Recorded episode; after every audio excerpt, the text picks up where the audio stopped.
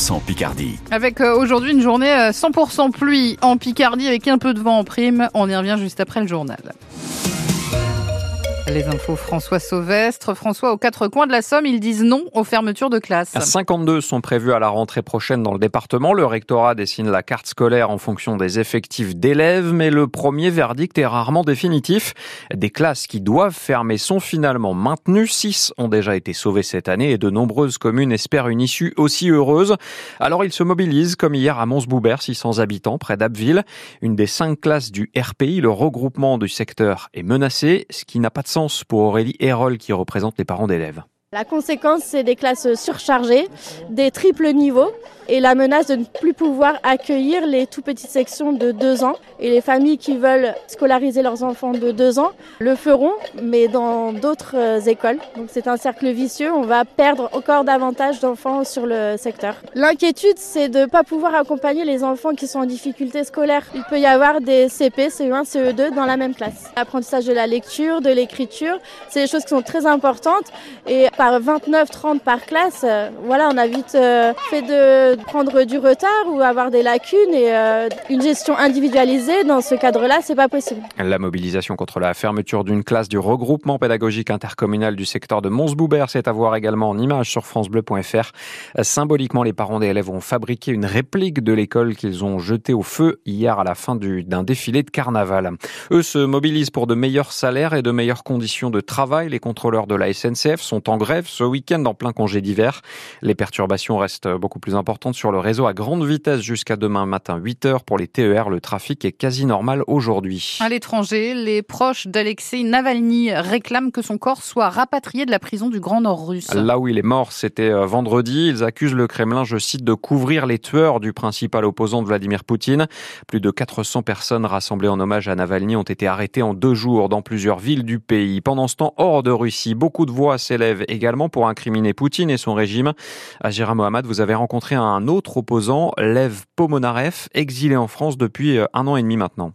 Quand son ONG a reçu le Nobel de la paix, Lev Ponomarev avait déclaré que ce prix aurait dû être attribué directement aux prisonniers politiques russes. Il avait cité Alexei Navalny. En apprenant sa mort vendredi, il n'a pas été surpris. Je vous avoue que je m'y attendais un peu. Je m'attendais qu'on se débarrasse de lui. La première chose que je me suis dit en l'apprenant, c'est que cet homme était un vrai héros. Celui qu'on étudiera dans les livres d'histoire plus tard, parce que ce sera un personnage historique pour la Russie. Exilé à des milliers de kilomètres de son pays, Lev Ponomarev salue ses compatriotes descendus dans la rue ces dernières heures pour manifester, car les sanctions et l'indignation de la communauté internationale ne suffiront pas, dit-il. C'est à la société civile russe de se révolter. Pour le moment, ça ne suffit pas, mais la répétition, la fréquence de ces petites manifestations, notamment au moment de la présidentielle le mois prochain, ça c'est important. Tous ces petits mouvements démontrent la non-légitimité de Poutine et progressivement, j'espère que son entourage va s'en rendre compte et va l'écarter. Ça prendra du temps, des années peut-être encore.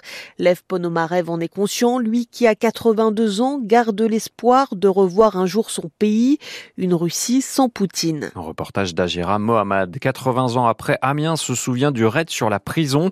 Le 18 février 1944, en pleine Seconde Guerre mondiale, la maison d'arrêt avait été bombardée par des avions alliés, bilan une centaine de morts. La cérémonie débute tout à l'heure à 11h30, avenue de la Défense passive. Et puis, éviter des chats à tous les coins de rue. La mairie d'Abbeville organise plusieurs campagnes de stérilisation chaque année. Tous les animaux qui ne sont pas identifiés et donc considérés comme errants sont recherchés par la brigade verte et emmenés chez le vétérinaire. Mais avant cela, Mathis Limano, il faut d'abord capturer les félins.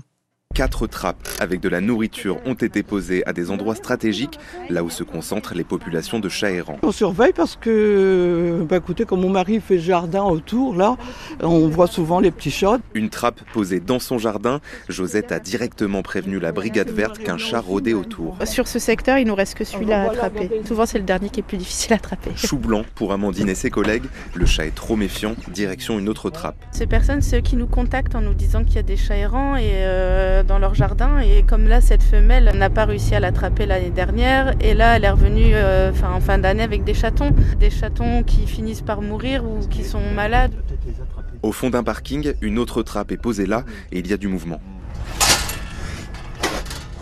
Un jeune chat noir, Emmanuel y va avec précaution. On installe euh, la trappe avec le chat dans la voiture et après on s'en va chez le vétérinaire. Après la stérilisation, le jeune chat sera relâché à l'endroit où il a été attrapé. C'est le dixième capturé cette semaine par la Brigade verte. Portage France Bleu Picardie de Mathis Slimano à Abbeville.